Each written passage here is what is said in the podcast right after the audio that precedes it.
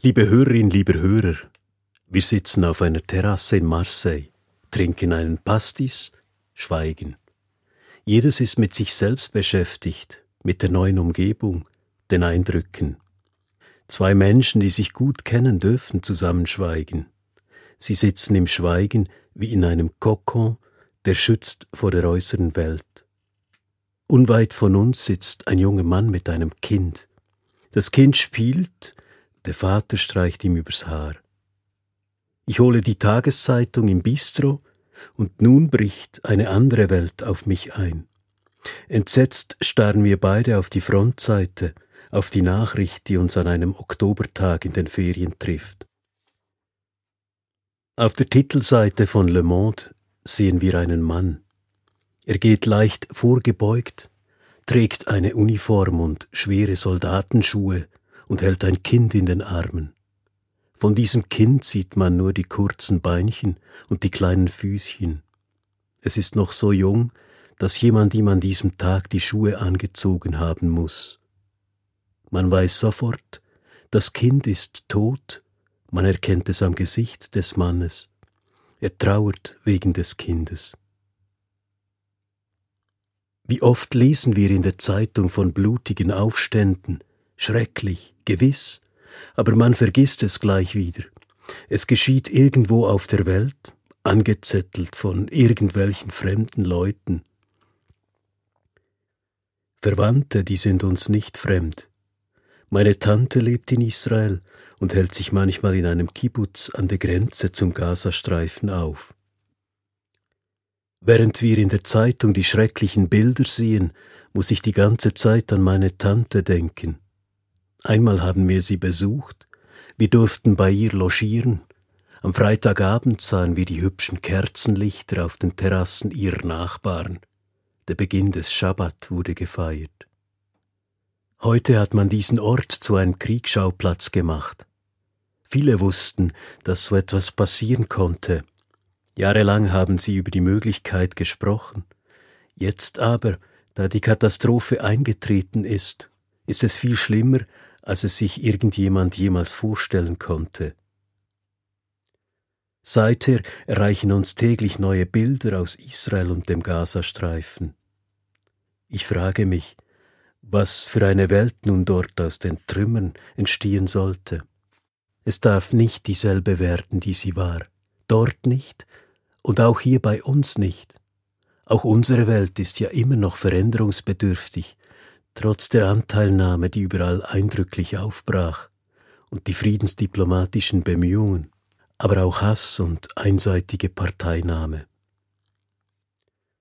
Ich suche einen Weg, wie jeder ihn jetzt sucht, für sich, mitten in Zeiten großer Herausforderungen. Wir kennen doch alle die Verzweiflung, die wie ein hungriger Löwe unsere Gemüter zerfetzt. Und dann suchen wir Rettung, Obhut, Manche Menschen brauchen in Krisen schnelle Antworten, haben Meinungen, die sie entschieden verkünden. Für mich sind Krisen Orte des Zweifels, des Fragens und Suchens, Momente der Unsicherheit. Es dauert, bis ich begreife, dass ich auf Zerstörung nicht mit Verzweiflung antworten will. Denn Verzweiflung schwächt, neigt dazu, entmutigt aufzugeben, Auf einmal sehe ich wieder das Kind, das auf der Terrasse mit seinem Vater spielt. Es tröstet mich ein wenig, ein Gefühl, das mich wärmt. Wie wird sie sein, die Welt, in der dieses Kind leben wird und alle anderen mit ihm? Auch und gerade jetzt gilt es, Schönheit zu suchen und zuzulassen in unserem Leben. Ein Vater, der mit seinem Kind auf einer Terrasse spielt, obgleich anderswo alles zerstört wird, was lebendige Schönheit ausmacht. Als wir am nächsten Tag durch die Stadt Marseille spazieren, fühlt sich die Sonne warm an im Gesicht. Noch ist die Luft mild und der Wind warm. Wir besuchen Kirchen, betrachten Fresken, essen Meeresfrüchte. In einem Nebengässchen fällt uns eine romanische Kirche auf.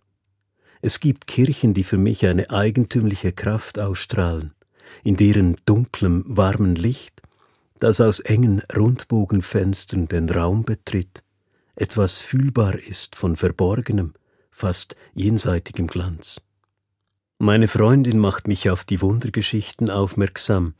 Irgendein Heiliger, der die Fischer aus stürmischen Wellen gerettet hat, weckt in mir ein mildes Lächeln. Ich denke an den Mann auf dem Zeitungsfoto, der das Kind trägt, das die Rettung ausgeblieben ist. Ich schaue zu den Fresken, auf einem Bild Hiob mit halb ausgebreiteten Armen, verzweifelt aber auch mit einem starken Gottvertrauen. Was aber am deutlichsten ins Auge fällt, ist das Erstaunen. Warum muss das alles mich treffen? Warum bin ich in dieses Leben hineingeboren worden? Mir kommt der Gedanke, dass das ganze Leben in den Fresken dieser Kirche abgebildet ist. Das neugeborene Kind, der Weg der Prüfungen, die Liebe, das Glück, der Schmerz und die Erfahrung. Aber damit endet es nicht, sondern setzt sich auf dem letzten Bild fort, wo noch eine weitere Gestalt mit ausgebreiteten Armen steht. Diese Gestalt hält im Gegensatz zu Hiob die Arme vollständig ausgebreitet, die Hände zum Licht erhoben. Eine Kreuzesgestalt, welche die Träume und den Glauben der Menschen am Leben hält. In Marseille mit seinen knapp einer Million Einwohnern wird man auch an die großen täglichen Probleme erinnert. In manchen Vierteln sind über 40 Prozent der jungen Menschen arbeitslos. Andere kommen gerade so über die Runden. In einer solchen Situation gibt es den Wunsch, dass es noch etwas anderes geben müsste. Ein Hängen zwischen Hoffnungslosigkeit und unwahrscheinlicher Aussicht. Ein Zustand, in dem viele in Marseille täglich leben. Und Palästinenser und Israelis, die sagen, wir haben die ganze Zeit unseres Lebens auf ein freundliches Zusammenleben gewartet, jetzt sind wir alt, es soll an unseren Kindern geschehen. Ein inneres Schwanken zwischen Angst und Verlangen. Diesen Gefühlen kommen wir sehr nahe, da sind wir den Menschen in Marseille und im Nahen Osten gleich, wenn uns das, was wir möchten, entgleitet wenn uns das Wasser bis zum Hals steht. Die Aussicht, noch ein paar Tage durch die Gassen Marseilles spazieren zu können, der bescheidene, respektvolle Umgang mit Licht und Fresken romanischer Kirchen, die den jenseitigen Zauber erahnen lassen, hält mich ein wenig auf. Und das Lächeln des Kindes, das auf der Terrasse mit seinem Vater spielt, der Sonnenuntergang, das Nachtessen, das die Seele stärkt. Etwas, das sagt, ja, da bin ich, auch wenn ich mich nie finde, etwas, das Hören und Sehen erweitert. Liebe Hörerin, lieber Hörer, ich bin Ihnen dankbar dafür, dass Sie mir zugehört haben. Das war mir nie selbstverständlich. Jetzt verabschiede ich mich mit meiner letzten Radiopredigt und wünsche Ihnen lichtvolle Tage.